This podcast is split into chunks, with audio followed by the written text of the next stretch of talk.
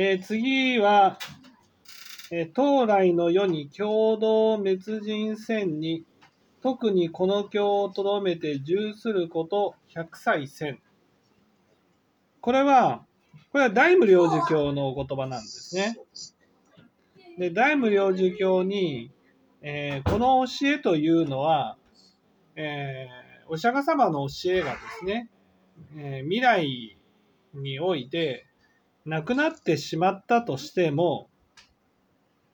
この大無量寿経という教えは、この世界にとどまり続けることになるのだと。まあ、100歳ってあるけど、これ100年っていうことでもあるし、永遠っていうことでもあると。じゃあ、どういうことなのかと言いますと、その、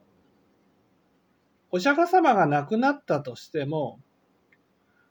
その、その後に阿弥陀仏に救われた人がこの世に現れてくるのだと。その人がお釈迦様の教えを説かれるってことなんです。阿弥陀仏の本願を説かれるんじゃなくて、お釈迦様の教えを説かれるってこと。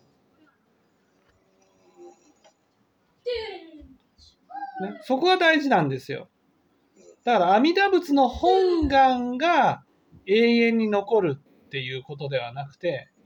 その阿弥陀仏の本願によって救われた人が、この世に現れて、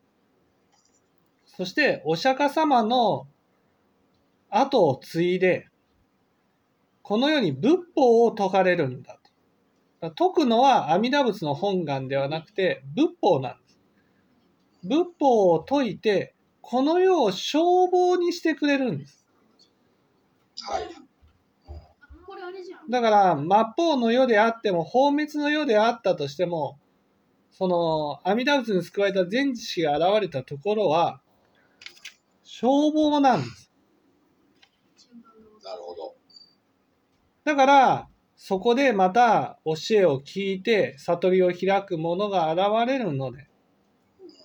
100年とか永遠っていうね、いうことについては、いわゆるその、全知識が現れた、その、生まれてから死ぬまでの100年っていう意味で、その、消防の時期が続くという意味でもあるし、そうやって全知識が現れ続けていく、それが仏法という教えだから、永遠に仏法という教えが残り続けていく。だから、お釈迦様お一人が仏法を伝えるんではなくて、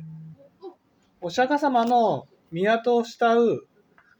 全知識が、その、お釈迦様の後を継いで教えを説き続けていかれるんだと。そういうことなんです。